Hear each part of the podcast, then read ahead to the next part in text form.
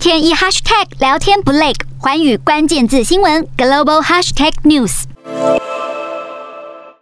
根据加拿大媒体环球新闻报道，一架正在执行联合国监控北韩任务的加拿大 CP 一四零极光反潜机遭中共军机反复干扰，甚至对加拿大飞行员比中指。专家指出，在这种高速下近距离干扰，很有可能会导致坠机灾难。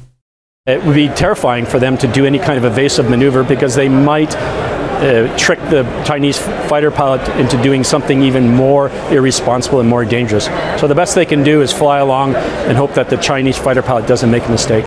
据了解，当时中共军机不断在距离加拿大飞机二十到一百英尺的地方飞行，距离甚至近到加拿大飞行员可以用肉眼看到中国飞行员对他比中指。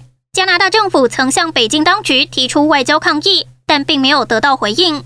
加拿大国防部坦言，类似事件发生频率越来越高。自从去年耶诞节以来，已经有超过六十多次的干扰行为。